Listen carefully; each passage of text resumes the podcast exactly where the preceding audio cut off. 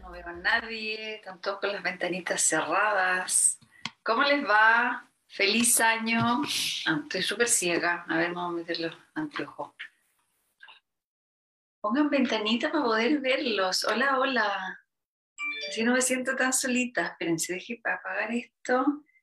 Y hacemos todos los honores de, de feliz año. Bueno, les deseo un año lleno de aventuras y lo más importante de todo, lo que nos acontece aquí en el planeta Tierra, lleno de amor.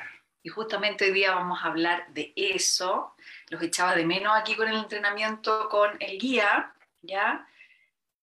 Voy manejando Ah, ya. Sí, sí, no, no se preocupe. Los que van manejando, por favor, concéntrense en el tráfico, no queremos tener ningún, ser causante de ningún accidente, ¿ya? Así que mantengan las camaritas cerradas ahí. Bueno, lo que vamos a hacer hoy, retomando nuestro entrenamiento con el guía, ¿ya?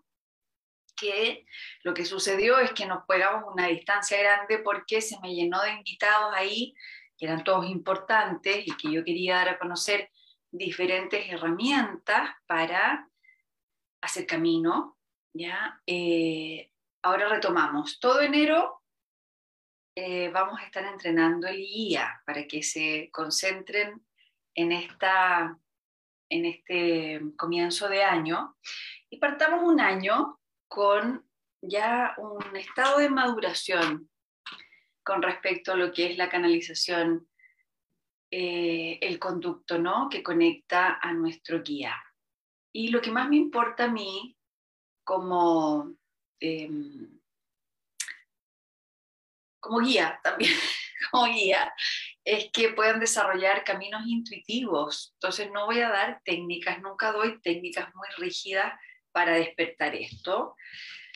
Más bien impulso em, rutas de contacto donde se pueden desplegar un montón de posibilidades. Así que todo lo que hagamos, lo que hablemos acá, los estímulos que demos, eh, cuando aparezcan otras rutas, por ejemplo, estamos haciendo un ejercicio y de repente alguien se va para otro lado, eso es lo que tiene que suceder, ¿ya? Que se vayan para otro lado, que le hagan caso a lo que está sucediendo en el momento.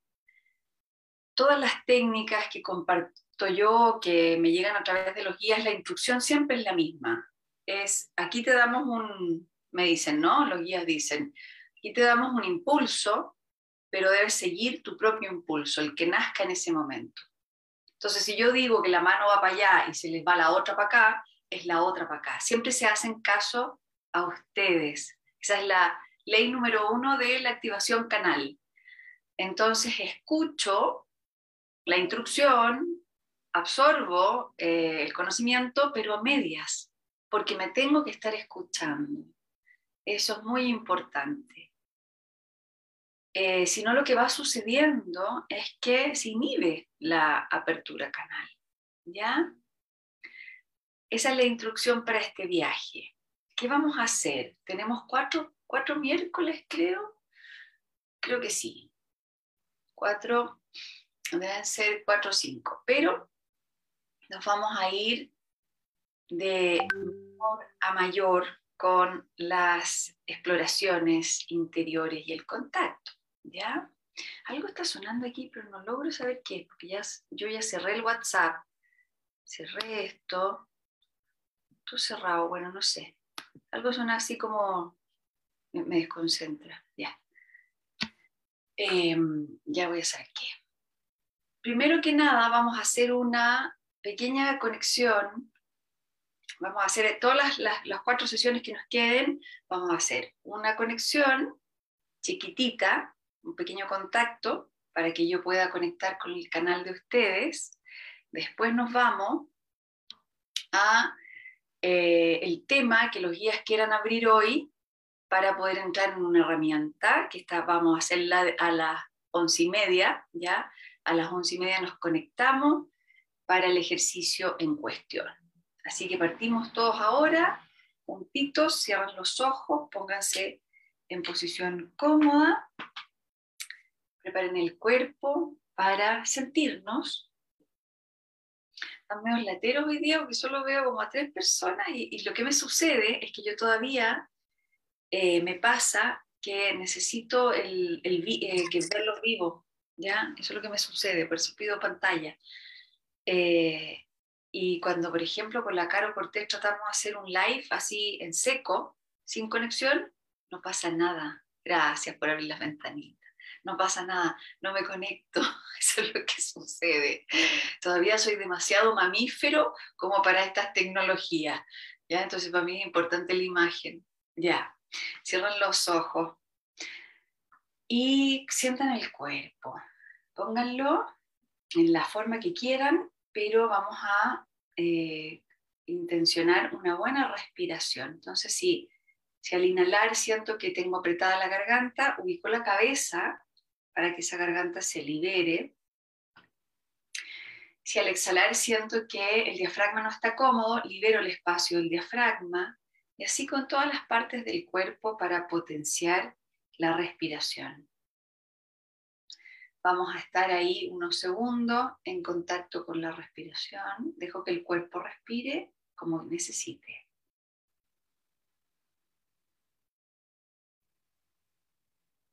Y en la exhalación voy identificando qué zonas del cuerpo podría tener en tensión.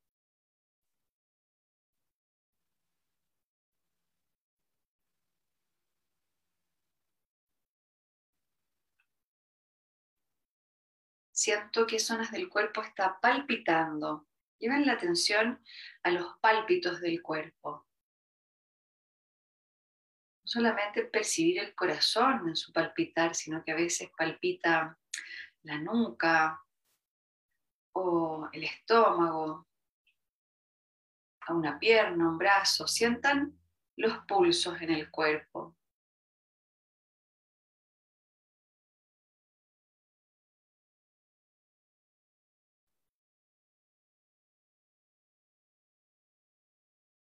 Y en las siguientes exhalaciones vamos a relajar por completo el rostro. Soltamos la tensión de la boca, los párpados, las mejillas, soltamos la tensión de las aletas de la nariz, soltamos mentón, soltamos la lengua dentro de la boca, todo el rostro sereno.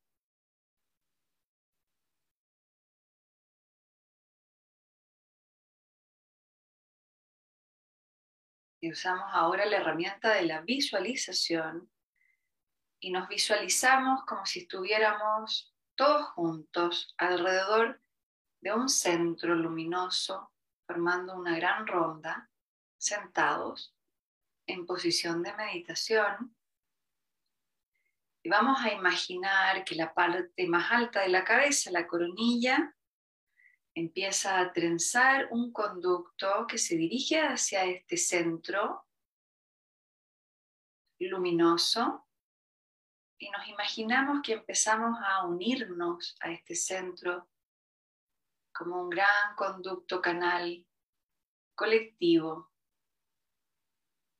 por el cual podemos respirar, alimentarnos y potenciar nuestro propio canal un conducto que va tanto hacia el cielo como a la tierra.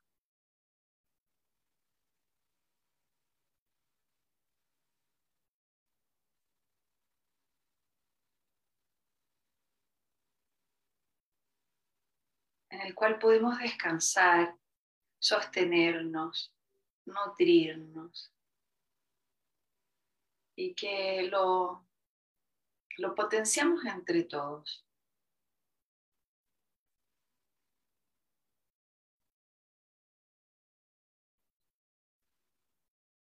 Le damos la bienvenida a todas las dimensiones que nos quieran hoy día asistir en nuestro entrenamiento.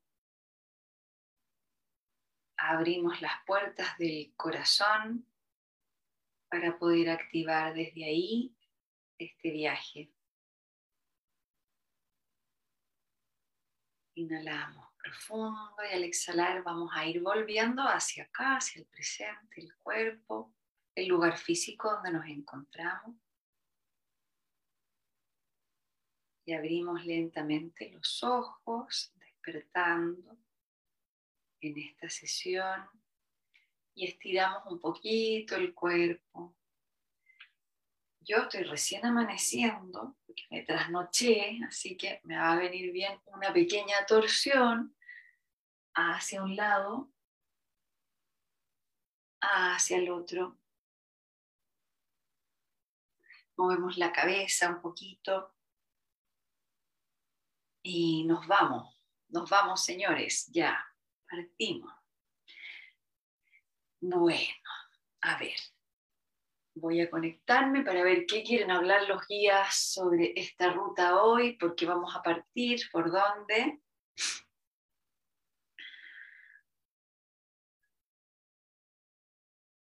Mm. Lo primero que quieren contarnos, ah, primero decirles que ahora partí este año haciendo canalizaciones ahí en vivo y en directo porque antes no me atrevía, lo que hacía era que me encerraba en mi piececita, que es esta, y abría canal, escribía todo y después yo leía las canalizaciones, ahora estoy así como raja, como se dice. Entonces abro canal nomás, esas son las instrucciones de los días y vemos qué pasa. ¿ya? Entonces estoy en eso, ¿ya? Así que puede que no, no esté tan fluido. Ok, lo que quieren hablar, lo que quieran decir hoy día es que nos vamos a centrar en experimentar y recorrer los, todos los aprendizajes que hemos hecho a través del afecto. El afecto entendiendo que para que se abra el canal con el guía es imprescindible que exista cierto tono de afectividad, de amor propio. Ah, claro, ya, ya sé lo que quieren decir. Yo voy a ir hablando desde mi experiencia y los guías van a ir participando con nosotros. Hay un requisito para la apertura canal con el guía. Muchas veces es más fácil, nos sale más fluido abrir el canal con otras dimensiones hablantes o que participan en nuestras vidas. A veces es más fácil, por ejemplo, hablar, hablar, ¿no? conectarnos con un ser que ha desencarnado, que hemos amado mucho. A veces es más fácil conectar con un maestro, una maestra ascendida, que tenemos tantos que nos ayudan. Y por ahí el conflicto o la piedra de tope que existe en la comunicación con el guía es este famoso amor propio, que nos cuesta tanto escogernos, que nos, eh, nos cuesta eh, la percepción y el afecto con nosotros, la ternura con nosotros. Entonces muchas veces estamos domesticados, estamos entrenados eh, todos en, el, en la competencia con nosotros, en la exigencia, en esa tiranía que existe desde el ego, desde la información de que tenemos que hacer mucho esfuerzo para recibir amor también con nosotros, tenemos que merecernos ese amor de forma casi a veces despiadada, ¿no? Es que si yo no logro esto, es que si yo no tengo este éxito en mi vida, yo no me voy a poder amar. Acá el único requisito, el basal, ¿no? El principal para abrir la conexión con nuestro guía es tener ese, ese perdón permanente, ¿ya? Ese, ese amor disponible, incondicional que nos cuesta eh, el entendimiento muchas veces. Lo que hemos ido cultivando a lo largo de la experiencia son puras exigencias. Y yo sé que cuesta desprogramarlo, ¿ya?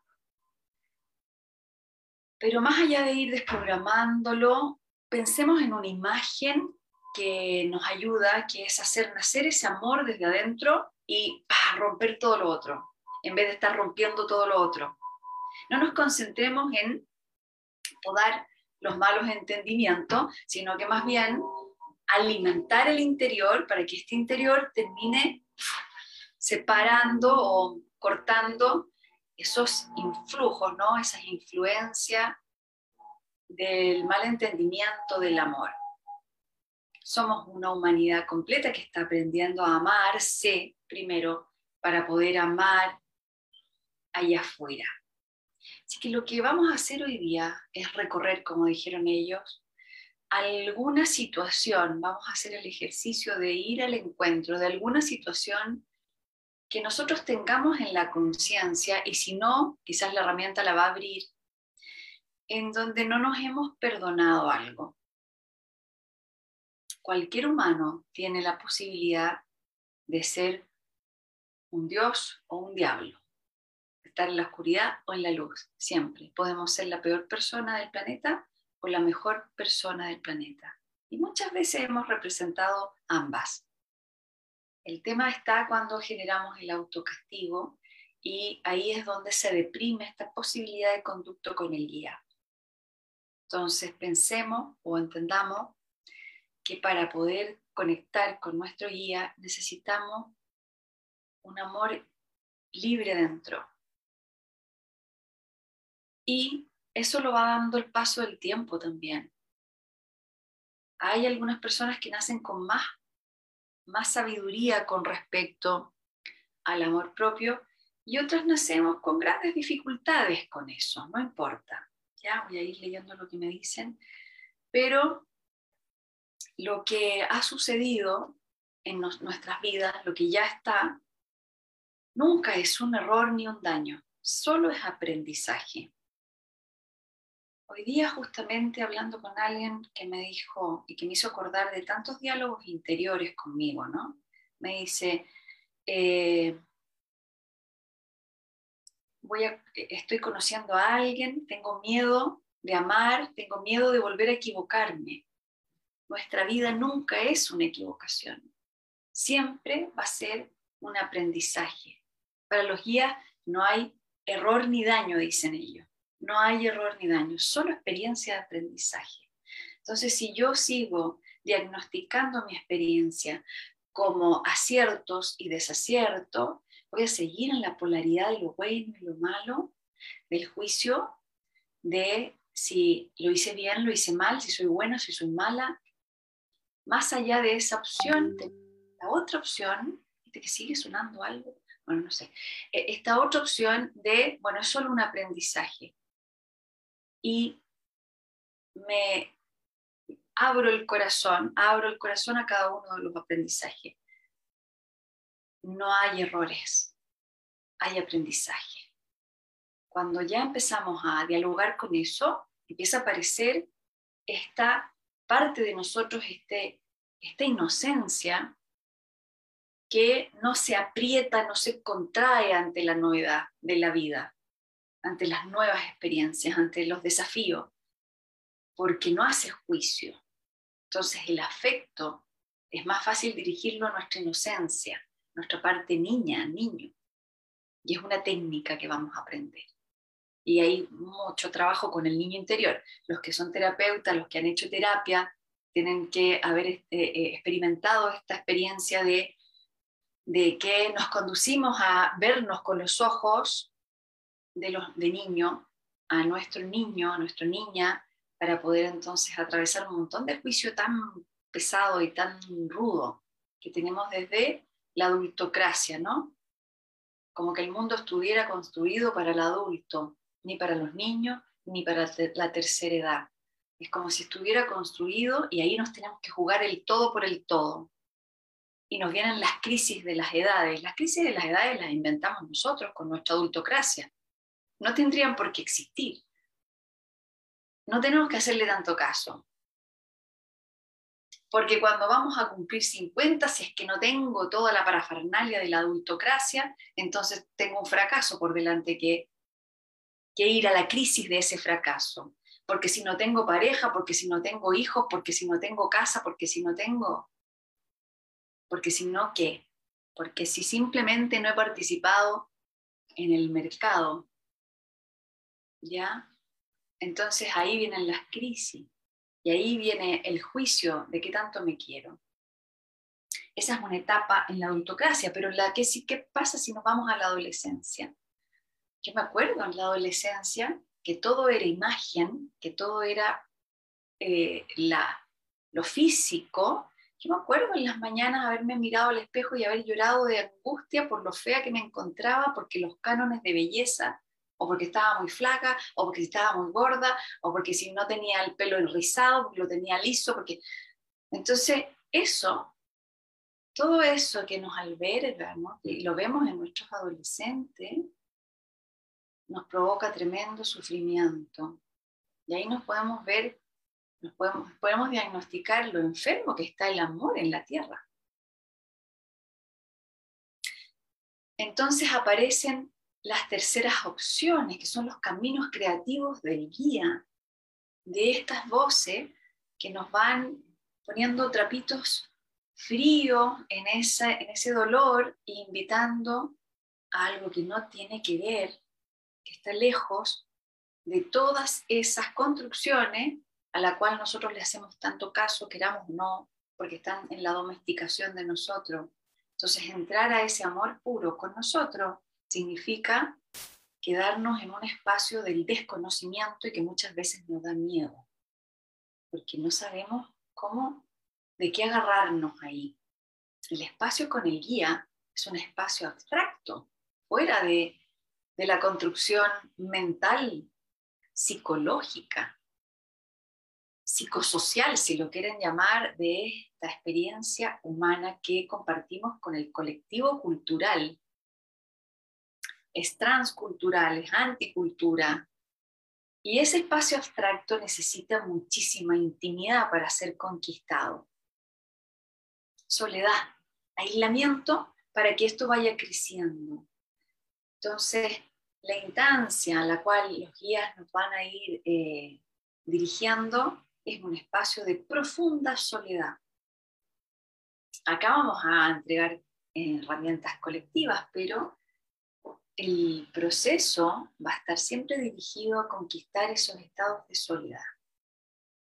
Yo en los cursos que doy en, y en, todos los espacios que abro, siempre, siempre hablo y estimulo que hay que ir conquistando las cuatro horas semanales de, de corrido en soledad y que es un gran desafío. Se los he dicho en varias partes y lo sigo diciendo, se los digo hoy para que esto realmente ocurra. El contacto con el guía no solamente que me plantee desde el conocimiento, desde la conciencia, que me voy a tratar, voy a estimular de amarme en plenitud, que voy a tratar de sacar ese afecto incondicional y que puedo usar la herramienta de percibirme como una niña inocente, como un niño inocente, no solamente eso, sino que voy a requerir de espacio-tiempo real en mi presente. Y ese espacio-tiempo lo puedo conseguir haciendo una especie de desafío personal, conseguir cuatro horas seguidas, no vale parcializarla, partirlas en la semana, cuatro horas seguidas a la semana para siempre. Es desafiante para el mundo que hemos construido. Si lo logramos, si vamos haciendo, sí, qué difícil, ¿no? Es difícil. Es desafiante. Pero si lo vamos eh, creando, co-creando, vamos a lograr tener un espacio profundamente terapéutico y se nos van a ir extinguiendo las neurosis, las enfermedades y sobre todo lo que el alma necesita para ser amada. Nuestra alma necesita tiempo, espacio para ser amada. ¿Cuánto tiempo le dedican a sus hijos? ¿Cuánto tiempo le dedican a la pareja? ¿Cuánto tiempo le dedican a sus trabajos? ¿Cómo no va a ser lógico dedicarle cuatro horas semanales al ser interior? Es que si no, no van a poder amar a nadie, ni a nada. Entonces el desafío parece súper loco, pero es súper lógico. Ya entonces, cuatro miércoles seguidos para el entrenamiento con el guía es solamente un impulso para que ustedes logren las cuatro horas semanales. Yo doy muchas técnicas para conectar, para abrir canal, muchísimas, pero esta es la más potente de todas. Les cuento el, eh, el viaje, ¿no? Mi propia experiencia para que puedan entender que a veces hacemos cosas intuitivas y que después con el tiempo vamos entendiendo que hicimos. Cuando yo decidí decir que sí a los guías y que iba a trabajar en esto, que me iba a dedicar y que no iba a estar en un pulso ambiguo, ¿no? en una dicotomía, lo primero que, que hicieron conmigo fue que todos los viernes yo subiera el, las aguas de Ramón en una ruta, las aguas de Ramón es un parque que hay aquí cerca de la cordillera en Santiago, cordillera de los Andes, donde se llega a un bosque, hay varias, varios, varias estaciones en la ruta, pero yo llegaba en dos horas a un bosque, que es el bosque de Peumo, donde hay una caída de agua, y ahí yo hacía una meditación. Y resulta que me demoraba en bajar otro rato. Y por reloj eran cuatro horas. Las cuatro horas que mis hijos estaban en el jardín infantil. Ese era mi tiempo. Y ese día yo tenía que dejar el almuerzo listo antes. El jueves tenía que dejar el almuerzo listo para ir a buscar a los niños al jardín y llevarlos a almorzar. Esas eran mis cuatro horas. Los otros días me las ocupaba en hacer el aseo, en trabajar en otras cosas para parar la olla, pero estuve un año entero y después me encantó y lo seguí haciendo, pero estuve un año entero conquistando ese espacio. Después se transformó en algo vital para mantener la lógica, el discernimiento. Es muy importante muy importante la conquista de ese espacio interior. ¿Por qué? No solamente para que el guía entre en nosotros, nosotros podamos darle amor a este ser que comparto con el guía. Es un alma que comparto con un doble cuántico. Lo único que tenemos es este cuerpo físico para hacer el trabajo acá en la Tierra. Y también para poder llegar a cabalidad, a entender la existencia si no paso por encima no tiene sentido, pierdo el sentido. Encontrar el sentido nos da discernimiento. Discernir, ¿qué significa? Poder tener certeza de mi verdad, tener la alianza con mi corazón, para poder limpiarme de tanto delirio.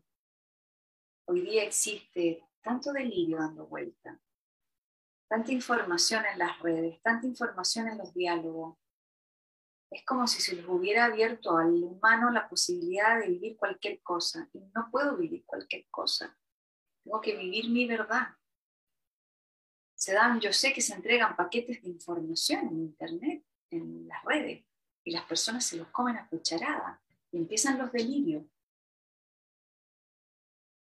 No puedo discernir si no tengo ese espacio de conquista conmigo. ¿qué escojo? ¿Para qué decir lo que vivimos con las vacunas, no? Y todas las... No, no, el humano no podía decidir, no podíamos discernir. Y ahora parece que a cada adversidad lo mismo, está siendo tan urgente el contacto con el guía. A mí me llegan muchas preguntas que yo digo, el humano, y que diagnostico, el humano ha perdido la capacidad de decidir. Me preguntan si me cambio o no me cambio de casa. Me preguntan si me separo o no me separo de la pareja. Me preguntan si cambio o no cambio el hijo de colegio. ¿Por qué no puedo decidir? ¿Qué pasó? ¿Por qué no pueden decidir? Me dicen, Cote, abre canal y pregúntale a mi guía si tengo que cambiarme o no de trabajo. A mí me preocupa eso. Me alerta, se me prenden las ampolletas. Digo, no, Dios mío, tenemos que entrenar al guía, porque las personas tienen que ser capaces de de decidir su vida. No podemos perder esa madurez. No podemos estar a la deriva con las adversidades, con, los, con las decisiones. Entonces, no puedo estar dependiendo de un tarot, de un canal, de un oráculo, si hago o no hago. ¿Por qué no puedo decidir? Porque no tengo contacto con mi verdad por eso no puedo decidir. Y eso es lo grave.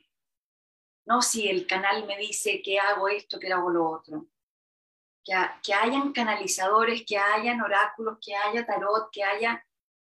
No es para las decisiones humanas.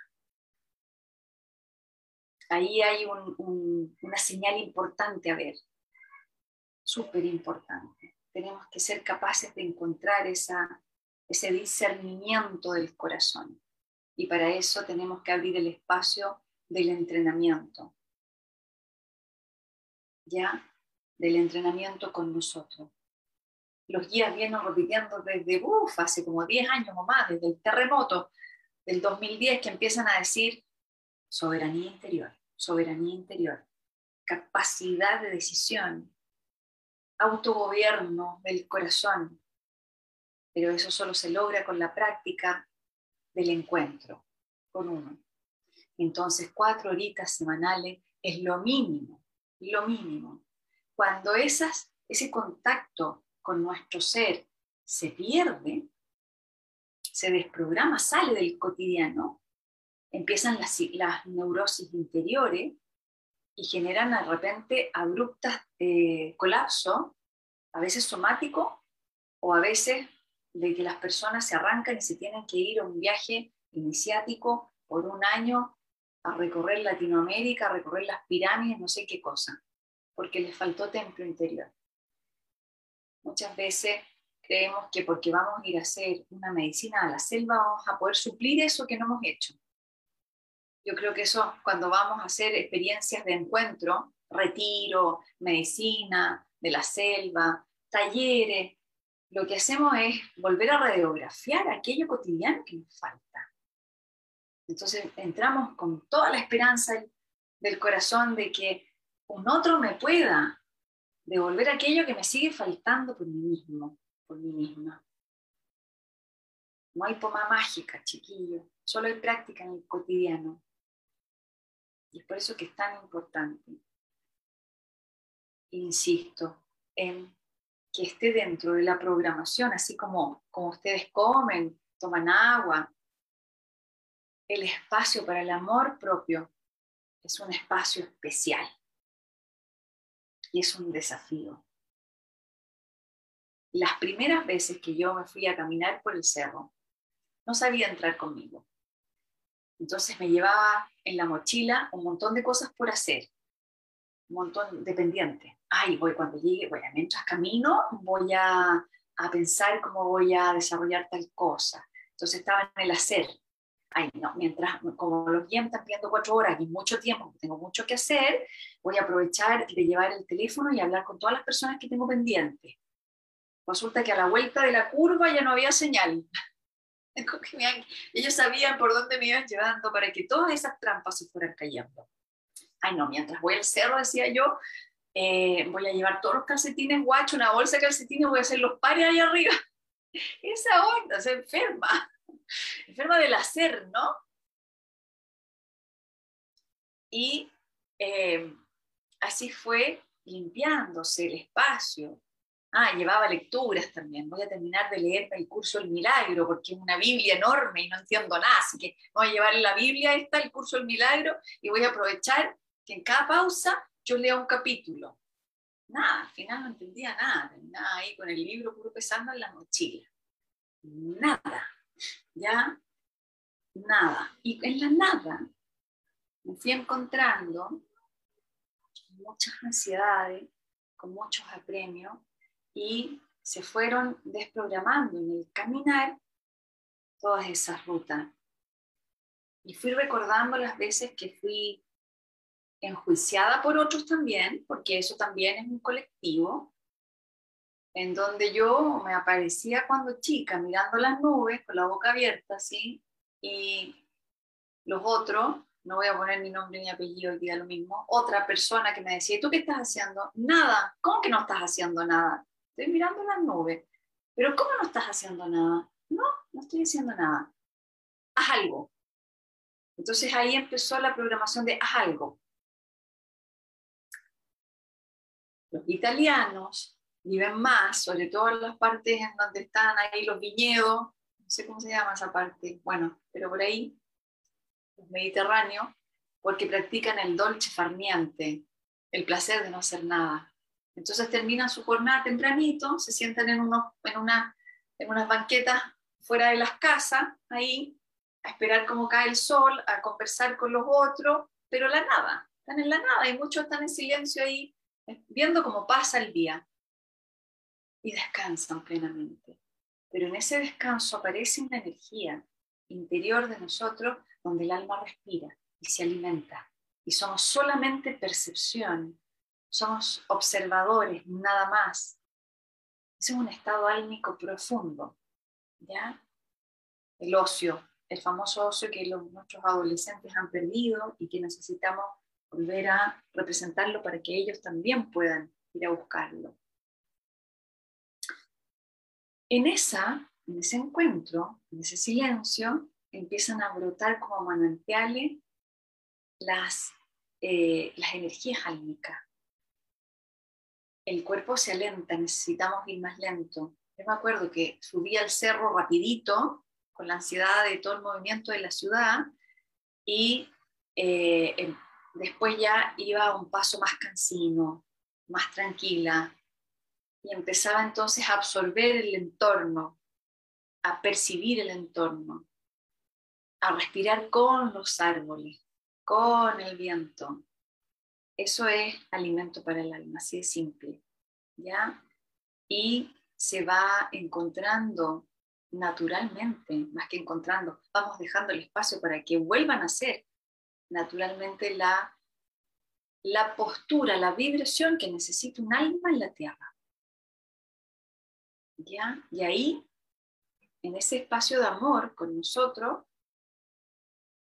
se genera el milagro de la conexión natural no tengo que hacer ayunos espantosos, ni comer lechuguita, ni hacer unas meditaciones horribles, así exigidas, eh, ni leerme el libro El curso de los milagros, lo encuentro una bomba. Bueno, hay gente que le encanta. Eh, ni, ni, aprender la cábala al derecho y al revés, para generar esto que es orgánico, es natural en nosotros. Solo tengo que abrir el espacio-tiempo y cuando el ser interior sabe que tiene, una, tiene un espacio, ¿no? que está programado, que está cuidado, hay algo en nosotros que se calma, que se calma, que se expande, que confía y aparece este diálogo amoroso. Ah, la cote me cuida. El alma dice, ah, la cote con su guía ya me tienen este, este, este espacio cuidado, que además es, eh, no es negociable, está ahí, está ahí. Y cuando lo vamos negociando y decimos, chuta, estoy tan ocupada que ya voy a dejar una horita para un Zoom los viernes y me empiezo a transgredir, inmediatamente el alma se alerta. El sistema entero se alerta y empiezo a perder discernimiento y puedo caer en el delirio y me atrapan los delirios exteriores. Sale salado, sale caro. ¿Ya? Entonces no es negociable para la salud espiritual, que es la primera salud que tenemos que cuidar para que toda la otra funcione. Para que funcione la salud física, mental, emocional, la espiritual tiene que estar al día. Y es tan simple que nos puede costar meses de práctica. Entonces, al comienzo puede ser que en estas cuatro horas no sepan qué crees hacer. Y entre la ansiedad, ay, ¿cómo me conecto conmigo? ¿Cómo me siento? Yo recomiendo caminar al comienzo. Ahora yo ya ni siquiera necesito ir al cerro. Me encierro aquí, empiezo a respirar conmigo y aparecen las conexiones con el guía, pero se va a conseguir eso con el tiempo. Pero yo recomiendo ir a este estado de meditación activa que es caminar en una plaza, en un parque, en un cerro, los que viven frente al mar en la playa, ¿ya? Y eh, si se cansan, se sientan, pero traten de desafiar todas las programaciones que tenemos neuróticas del hacer, porque tenemos en el condicionamiento del amor que el amor lo tenemos que ganar. Y el amor no se gana, el amor está ahí, tan simple. tan gratuito, tan honesto. ¿Ya? Sí, puede ser la caminata consciente o como salga. Igual es lindo partir como salga para poder también entender cómo estamos. ¿Cuál es el grado de neurosis que tengo? Entonces tenemos un grado, pero a veces estamos a tope. ¿ya? Ese es el desafío que les pongo o que propongo. Que es mi camino también. No puedo hablar de otra cosa que no sea de lo que yo he vivido, porque em, sé que, que, es algo que todos tenemos. Mi, estructura biológica, mi estructura energética, mental, emocional, puede tener miles de variantes con respecto a los otros, pero hay algo que es eh, en común, que todos vivimos en el espacio-tiempo, todos estamos insertos en esta dimensión y lo que necesita el alma es tiempo. Así que el desafío del espacio-tiempo es algo que todos podemos experimentar. ¿Ya? ¿Y qué hace y qué se hace con los pensamientos obsesivos que aparecen? ¿Cómo se hace eso en silencio? Claro, nosotros lo que hacemos es que tenemos pensamientos obsesivos y tratamos de escapar de ellos y usamos mucha energía para evadirlos. Entonces, los suplimos o los, o, los eh, carenciamos en el fondo o con comida, o con bebidas, o con eh, Netflix, o con eh, redes sociales, o con conversaciones con los otros, ¿ya? o nos llenamos para, de actividades para tapar esos pensamientos obsesivos en vez de reconocerlos, observarlos y estar ahí un rato observándolo. Y lo que sucede es que cuando hacemos esa ruta de no querer escuchar lo que está pasando en el interior, en la psiqui, es que se nos van congestionando y finalmente aparecen las neurosis, que son las distorsiones de los canales naturales que tenemos. 11, 11, ya pasó, perdón. Entonces, lo que podemos hacer es, y eso es lo que es el desafío de este silencio, de esta, de esta conexión con uno, que los vamos a tener que mirar, los vamos a tener que percibir. Y está bien, está bien observarlo. Entonces voy caminando o estoy conmigo y aparece el pensamiento obsesivo, las viejas recriminaciones, eh, las ansiedades, los miedos, y ahí estoy un rato mirándolo. Pero empieza a aparecer el desapego, este observador que no entra en el circuito emocional porque no puedo sostener el circuito emocional. Usted, hay, un, hay un tiempo, reloj de, de pulso emocional.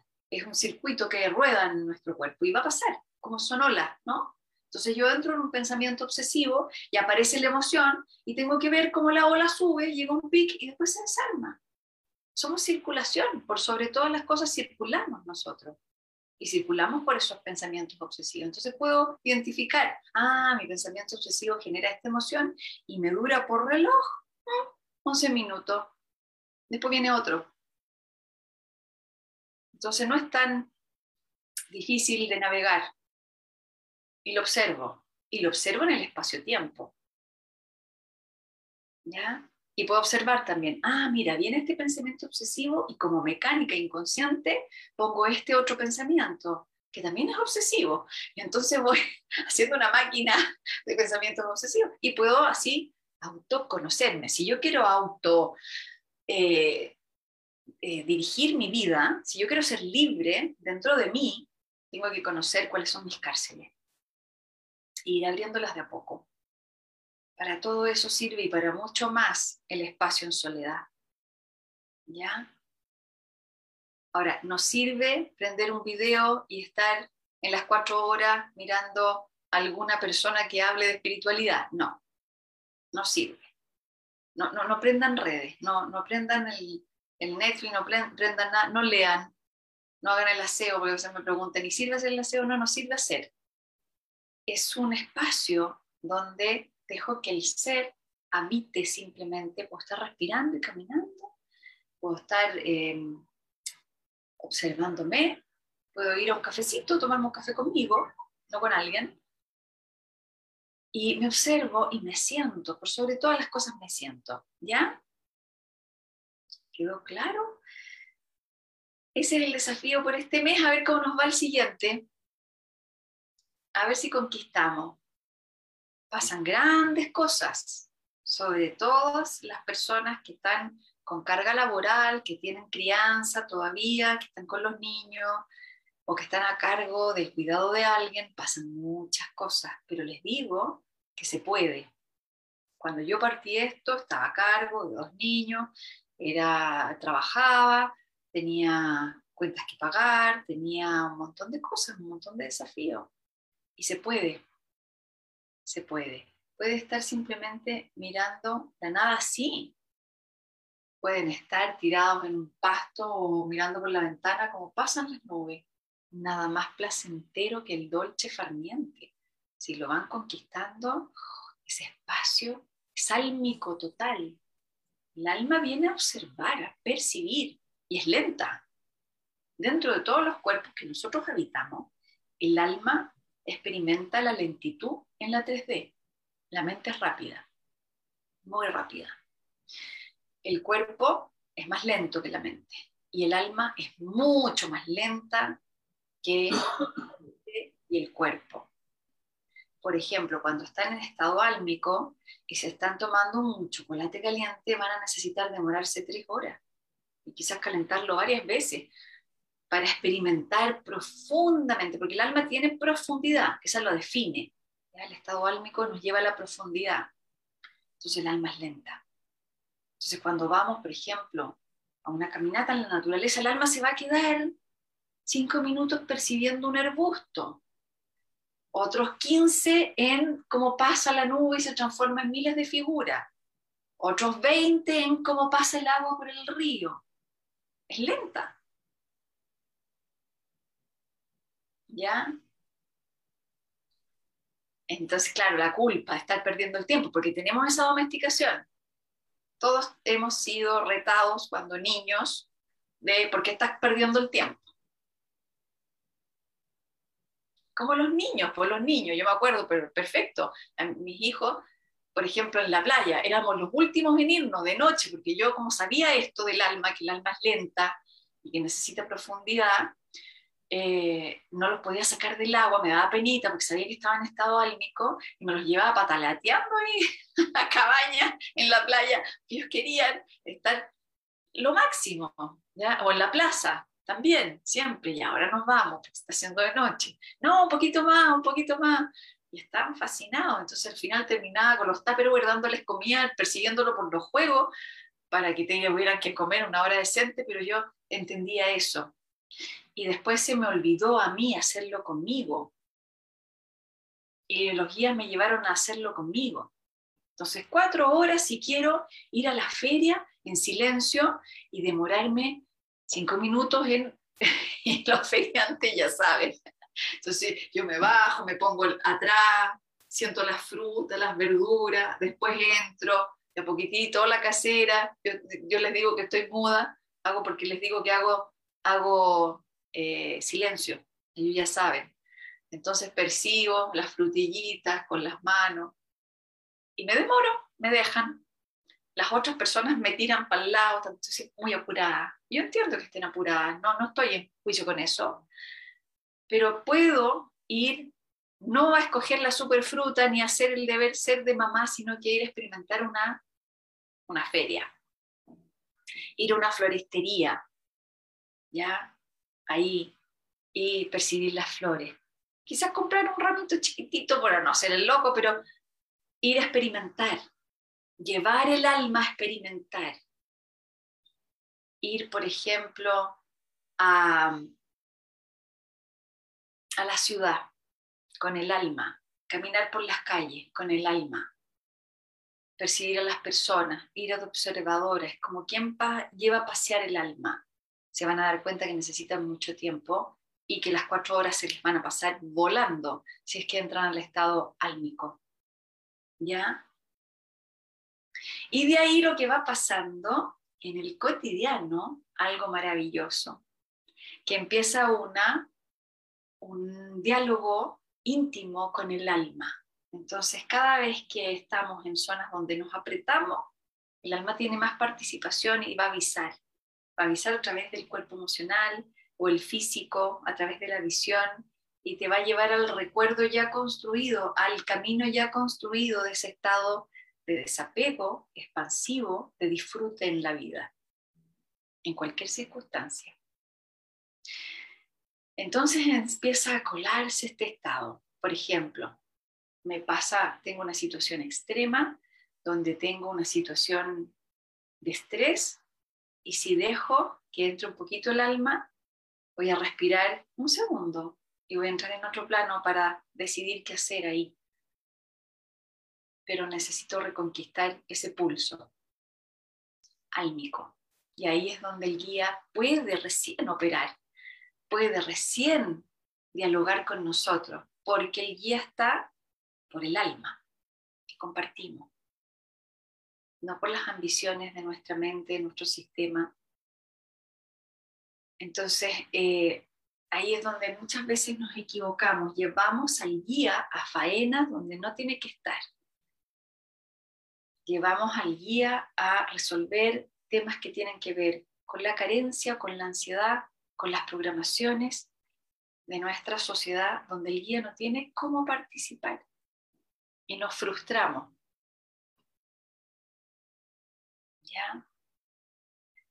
Muchas veces recibo así como reclamos, ¿no? De, oye, Cote, vengo practicando con el guía para que me ayude a saber si, eh, si Pepito me quiere o no me quiere y resulta que no me dice ni una cosa, es que no tiene que estar ahí. La pregunta para el guía es, ¿por qué tú no te quieres? Esa es la pregunta para el guía. Entonces, es muy importante la, la pregunta. Y para eso tengo que conquistarme ese espacio ¿Ya? ¿Qué hora es? Porque no quiero que se me pase en cháchara y no nos vayamos a la práctica. Ya, andamos súper. Entonces, vamos a hacer un primer ejercicio, ¿ya? De eh, entrenamiento en este espacio para que puedan ir desatando esta conquista. Entonces, esta es una idea, una propuesta para cuando estén en ese espacio de soledad. Vamos a plantearnos que, con toda la esperanza aquí puesta, que ustedes esta semana ya van a poder tener esas cuatro horas. Pongamos el caso hipotético, ¿ya? Y en esas cuatro horas lo que vamos a estimular para no entrar así en seco es este pequeño ejercicio eh, que vamos a hacer todos juntos. Y si quieren lo hacen, si quieren hacen cualquier cosa, como mirar las nubes, me parece genial propuesta pero si no se les ocurre nada y aparecen todos estos pensamientos obsesivos y se empiezan a angustiar, pueden echar manito a esta herramienta. ¿Ya? Vamos entonces, llevar a pasear el alma. Entonces, vamos a imaginar que ustedes ya planearon que van a ir a caminar, por ejemplo, o se van a quedar en la casa, cerraditos ahí eh, en un espacio interior, pero le damos un pequeño impulso de 20 minutos, no es tanto, a este ejercicio. Lo hemos hecho yo creo otras veces, lo vamos a recordar. Pónganse cómodos en una posición, eh, aquí pueden hacerlo acostado, pues pueden acostar si es que la espalda les cansa, hay tensión, o lo pueden hacer semi acostados o sentaditos, ¿ya? Cerramos los ojos, muy importante cerrar los ojos, porque es un tema de la frecuencia bioquímica de nuestro cerebro, al cerrar los ojos empezamos a conectar otras áreas. Dejamos que el párpado caiga suavemente. Ponemos el cuerpo cómodo en una posición. Abrimos la caja torácica dulcemente. ¿Ya? Entonces vamos a levantar un poco el esternón y vamos a tratar de separar los hombros, pero hacia los costados, no apretando los homóplatos hacia atrás. Eso no, dejemos suavecito y imaginamos que vamos separando una clavícula de la otra, un hombro del otro, como los huesitos del pecho se van separando horizontalmente. Y visualizamos el cuerpo suave. Si hay alguna zona de tensión, con la exhalación libero. Inhalamos profundo, exhalamos profundo.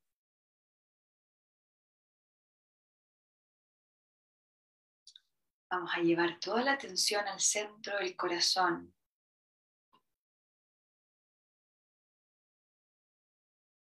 Sentimos ese centro y visualizamos un, cordoncito, un hilo de plata o de oro, como quieran, un hilo, del color que se les ocurra, conectado al alma que está fuera del cuerpo. Cuando estamos muy mentales o cuando estamos muy emocionales, el alma sale del cuerpo físico y queda flotando, conectado al corazón, siempre está conectada al corazón, pero queda flotando porque no puede estar en la densidad.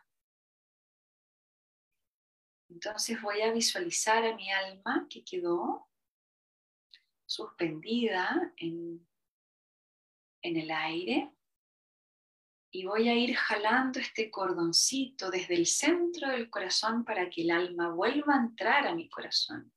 En cada respiración inhalo y al exhalar jalo un poquito la hebra para que vaya volviendo a su hogar, que es mi cuerpo,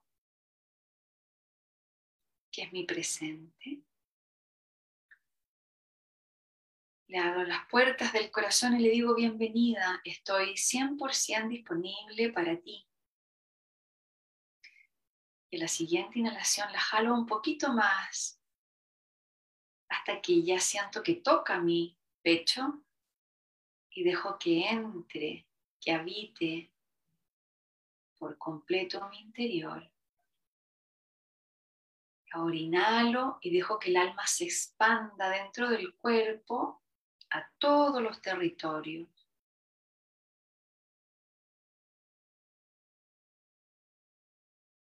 Voy conquistando con el alma toda mi mente, entra en mi cabeza entra en mi estómago, en mis tripas, mis órganos interiores. Dejo que entre en las caderas, en mis gónadas sexuales, en mi chakra raíz, en mis brazos, en mis piernas, en mis manos, en mis pies. Que habite todo mi cuerpo Dejo que el alma entre en mi pasado, en mi futuro y en mi presente. Dejo que el alma expanda a través de el límite de la piel y abrace todo mi campo.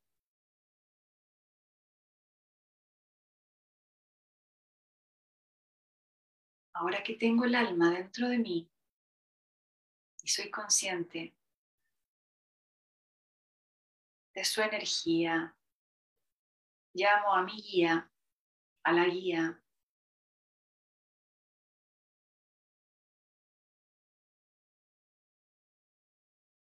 Lo visualizo, la visualizo donde quiera, como quiera, le doy la forma que yo quiera.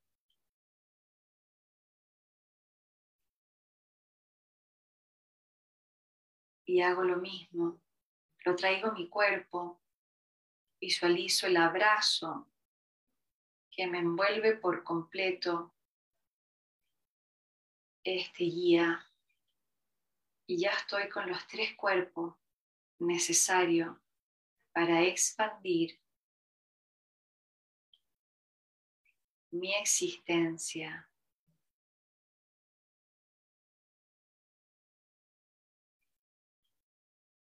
Inhalo desde el centro del corazón. Y al exhalar incorporo entonces alma, cuerpo, guía, alma, cuerpo, guía. Y lo que haga en este presente va a ser en esta triada. Alma, cuerpo, guía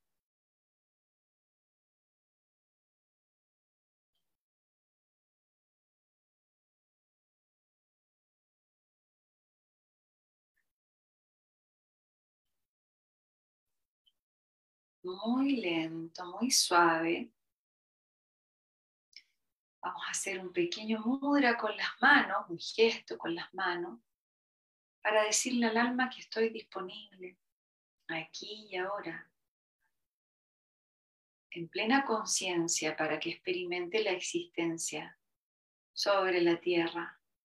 Voy a abrir mi campo con la mano derecha, hago unos pequeños círculos sobre mi cabeza en el sentido opuesto a las agujas del reloj para que pueda abrir.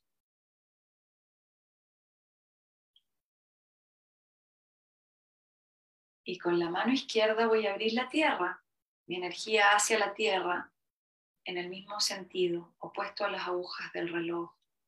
Abro cielo y tierra para que el alma pueda estar en plenitud dentro de mí. Abro el campo hacia el cielo y hacia la tierra.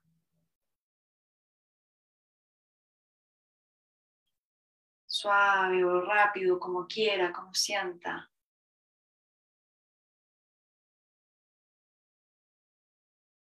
Lo detengo y ahora abro mi lado izquierdo, mi energía femenina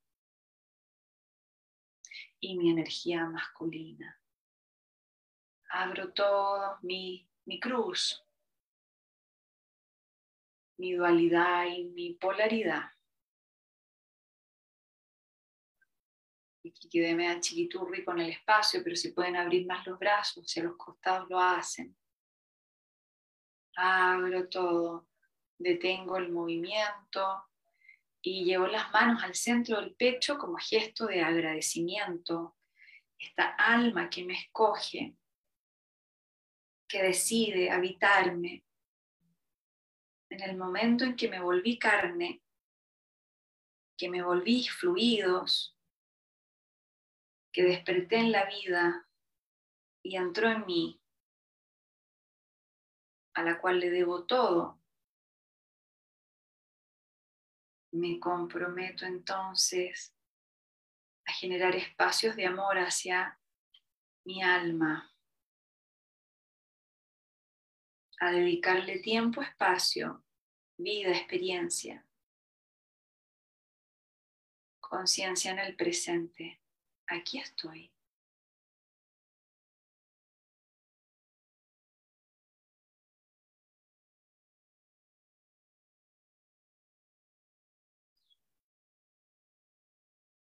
Inhalamos profundo Lento, levantamos la cabeza, lento, muy lento vamos a separar las manitos del pecho, sintiendo ese calor, ese encuentro, ese abrazo.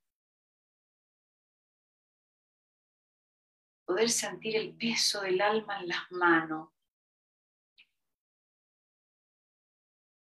su profundidad.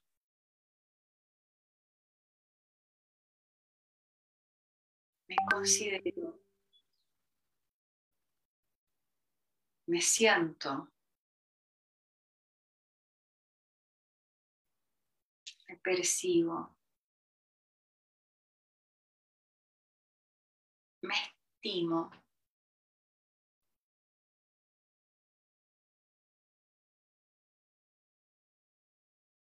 Me perdono.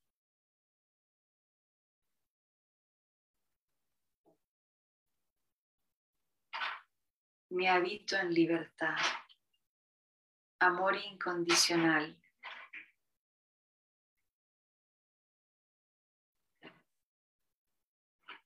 Amor incondicional.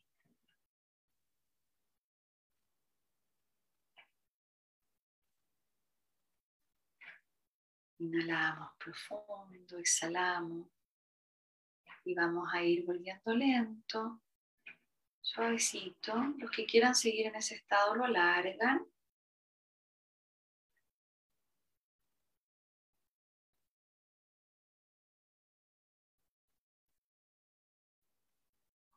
Y cuando abran los ojos se preguntan, le preguntan al cuerpo, al alma y al guía, ¿qué hacemos hoy? ¿Dónde quieres ir? ¿Qué quieres experimentar?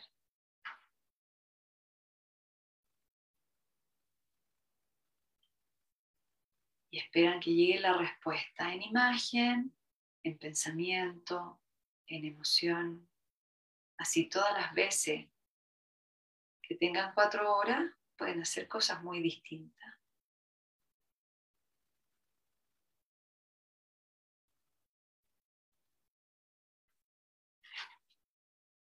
¿Qué les dijo? ¿Qué les dijo esta triada? A mí me dijo quiero agua, así que me voy a ir a bañar a la piscina más ratito, tirar a la piscina. Y eh, anoten, bitácora de viaje muy importante, ¿ya? Porque de repente ir a caminar a la playa, eso. Entonces anotan en su cuadernito del guía, que tienen que tener un cuadernito del guía, como quien tiene un journaling, un diario de vida, come fruta, mira qué lindo, a comer frutas, a disfrutar, que se demoren cuatro horas en comerse la fruta, está genial, y lo anotan ahí. Entonces después, en otro momento de ocio, van al cuaderno y van a ver que van a tener entrenamientos por temporada, en que en una temporada el guía les pidió solo escuchar música a las cuatro horas, solo bailar, o bailar y descansar, o caminar, o qué sé yo, rituales. También pueden hacer rituales solitos, ¿ya? Entonces a veces el guía me pide ritualizar, que es el idioma del alma además. Entonces me pide hacer saumerios o me pide de repente ir a limpiar alguna zona también eh, con el parque de no sé dónde, donde siempre habitamos. Estar en ese, en ese estado simbólico que es muy álmico, ¿ya? A ver, ir al jardín, ya, mirar el cielo y las estrellas, baños de estrellas, baños de bosque.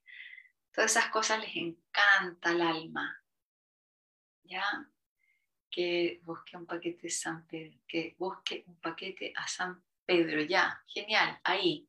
no tengo idea lo que es eso, Gabriela, pero ahí vayan buscando el idioma, ir conquistando el idioma, con el guía, con el alma, ir al cerro, sí. ¿Ya? Entonces, pongan eh, la, a disposición la organización para que esto ocurra. Después todo se va arreglando solito, no necesito hacer grandes cambios para poder conquistar las cuatro horas. Confíen en eso, que se va a ir dando naturalmente. ¿Ya? Ir hacia adentro, un piquero hacia adentro, estar en estado de meditación, hacer silencio, no hablar con nadie y quedarse en el silencio, tantas cosas hermosas que podemos hacer.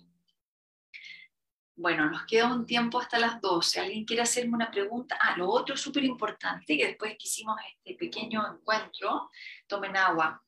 Salucita para que eh, los cambios de vibración no afecten los metabolismos.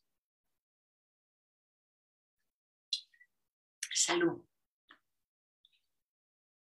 ¿Alguna preguntita de esta práctica, este desafío? ¿Se puede partir con menos tiempo? Sí. Sí, vayan conquistando de, a poco, eh, hasta llegar a las cuatro horas, ¿ya? Si no se puede, si realmente están con mucha carga laboral y los fines de semana están con la familia, y por qué eso sucede, entonces vayan conquistando de a poquito, una hora, dos horas, tres horas, hasta que lleguemos a las cuatro, ¿ya? ¿Qué dice aquí?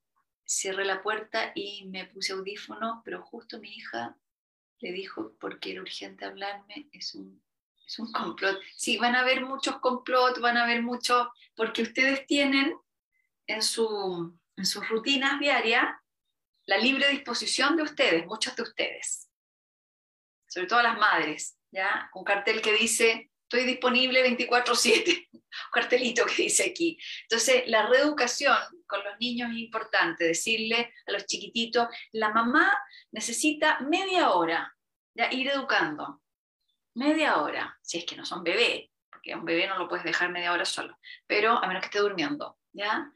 Y después con el tiempo van creciendo y van educando que, las, que los adultos también necesitan tiempo. Y se va generando esa educación, confíen, ¿ya? Y una hora diaria, o la idea es que sea de corrido. La idea es que conquisten las cuatro horas seguidas, porque ahí se genera un estado de profundidad que, necesitan experimentar. Hay algo que pasa con el espacio-tiempo y la libre disposición de este espacio en el alma que aflora muchas conexiones con el guía. Pero por mientras podemos hacer un camino evolutivo, ¿ya?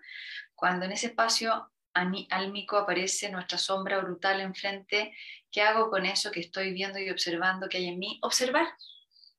Observar, simplemente observar. Aparece ahí el, yo le digo el jinete del apocalipsis, ¿ya? Hola, jinete del apocalipsis, ¿cómo estás? Ah, está ahí bravo, ya. Ah, ok, te miro. Te miro, te observo, como si estuviera viendo una obra de teatro, ¿ya? Pueden hacerlo cuando quieran, yo digo el viernes, o sea, yo les digo el viernes porque el viernes es mi día, pero ustedes pueden tener el lunes, martes, miércoles, jueves, domingo, sábado, no tengo idea, ¿ya? Ustedes vean cómo lo organizan, háganlo paulatinamente si que quieren, con el compromiso de llegar las cuatro horas, reeduquen a la familia, el sistema, ya eh, pueden partir con pequeños ejercicios para ir conquistando territorio, porque si no, de verdad que la familia de repente deja de ver a la persona que está al servicio. Por ejemplo, pueden hacer esto. La mamá, yo les decía a mi hijo, va a escuchar esta música. Ay, nos carga tu música. Bueno, pero ahora voy a escuchar esta música después ustedes. O primero ustedes, después yo. Pero eso les ayuda a los niños y a los que habitan en el hogar a respetar las diferencias. Ay, pero mamá, tu música de vieja, se te cayó el carnet, todas esas cosas, ¿no? Ochentera, sí, yo nací, tuve mi adolescencia en los 80, así que lo siento, aquí va Footloose. Flashdance. Entonces, eh, y esa es mi música, eh, yo bailo ahí. Entonces, eh, se empiezan a, a, a, generar respetos que antes no existían. Ese es el desafío. ¿ya? Hasta que logran las cuatro horitas. ¿Qué más? dicen ahí. Yo pongo un cartel en la puerta, estaré con el... Sí, también cartelitos, avisar. Avisar es educar. Es ir instalando instancias en donde se genere el respeto por todos, ¿no? ¿Cómo hacer para que la mente pare o se calme un poco en ese tramo de cuatro horas? Es que es buenísimo que la mente no pare porque eh, van a vomitar la mente. ¿ya? Ahí yo les di un ejercicio de llamar al alma, que está, cuando estamos muy mentales o muy exteriorizados, cuando tenemos mucho la energía afuera, el alma de verdad que sale, como un globito. Entonces hay que traerla, eso les sirve, ¿ya? Les sirve sentir el cuerpo y tener conciencia de los tres, de los tres que habitan en ustedes, guía, cuerpo, alma, ¿ya? Y eh, prueben qué pasa con eso.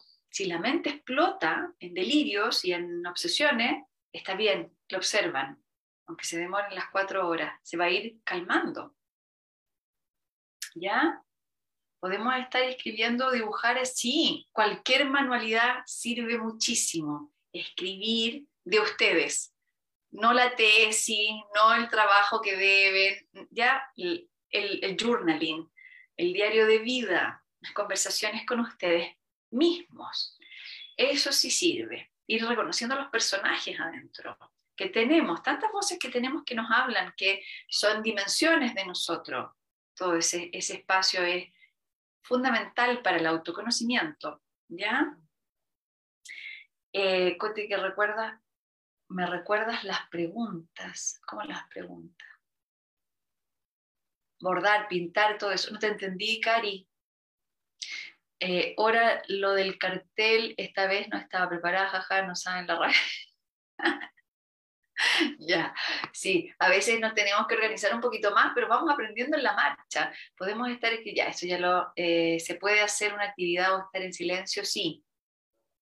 Pueden hacer una actividad, pero a ver, que, que otorgue el espacio de, la del, de sentirnos, Si yo estoy haciendo el aseo, no, no, no me voy a sentir no me voy a sentir. Si estoy, eh, si estoy, qué sé yo, cocinando por placer, sí, pero cocinando pensando en las vitaminas, en la dieta del niño, la cosa, la, la, la, la, no. Ahí ya la energía se me fue hacia afuera. Ese es el, ese es como el concepto. La energía tiene que estar hacia adentro, conmigo, no exteriorizarme. Voy quizás a caminar afuera, pero porque estoy dejando que el alma experimente. Entonces estoy hacia adentro. Cuando volvemos a centrarnos al abrir los ojos, recuerdo una es, ¿qué te gustaría hacer hoy? Ah, sí, esa es la pregunta. Después de que hacemos toda la ruta de traer al alma, de que el alma se abra en el cuerpo, de que el guía nos abrace y nosotros abrimos nuestro campo, ¿se acuerdan que abrimos? Abrimos cielo, abrimos tierra, abrimos lado derecho, lado izquierdo. Ahí entonces cuando ya estamos agradeciendo que tenemos un alma, porque tenemos un alma. Es muy importante tener la conciencia de que somos alma antes que todo. ¿Ya? Ahí preguntamos, ¿qué quieren hacer hoy día? Ustedes tres, yo, el alma, el guía, ¿qué hacemos? ¿Qué quiero hacer? ¿O qué quiero hacer? También puedo preguntar eso. O almita, ¿qué quieres hacer hoy día? ¿Ya? Y dejan que llegue la respuesta para que sea en el presente. Si yo el día lunes pienso lo que voy a hacer el día viernes, llega el día viernes y estoy nada que ver, voy a forzar la instancia. Por eso pregunto en el momento qué quiero hacer. ¿Ya? No planeen tanto, sean espontáneos, para que esté anclado al presente, que pasan muchas cosas en una semana. ¿Ya? Cuando, ya ¿Se entiende? La pregunta la hacen en el momento de la conexión. Cualquier meditación de conexión sirve. Y si no, si planearon ir al cerro y, están allá y no les dan ganas, bueno, tienen cuatro horas para devolverse. A mí me pasó muchas veces eso. Ay, parece que no quería estar aquí. Ay, voy para allá. Ay, tampoco. Y ahí esa es una experiencia también. Y ahí me reconozco, chuta, estoy un poquito, eh, un poquito indecisa. y eso puede ser mucha ansiedad. ¿Ya? Está bien, si es para sentirnos. Todo lo que ocurra va a estar bien.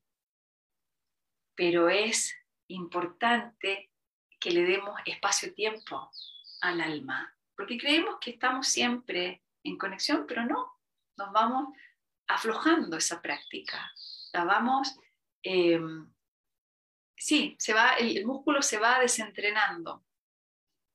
Esto que les digo es más viejo que el hilo negro, esto lo hacen en cualquier centro espiritual. Las rutas del silencio, estar eh, solito, la caminata consciente, estas cuestiones es básica en nosotros. ¿Ya? Es desafiante, sobre todo para las personas que tienen ciertos oficios como al servicio.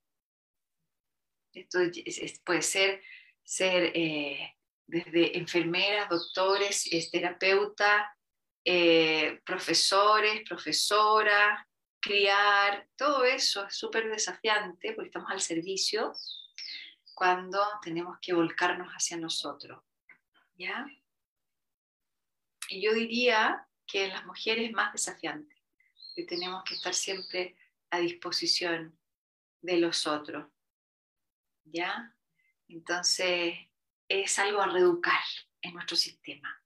Si a los, que, los niños que viven con ustedes empiezan a percibir que la mamá, el papá tiene ese espacio, ellos lo van a imitar.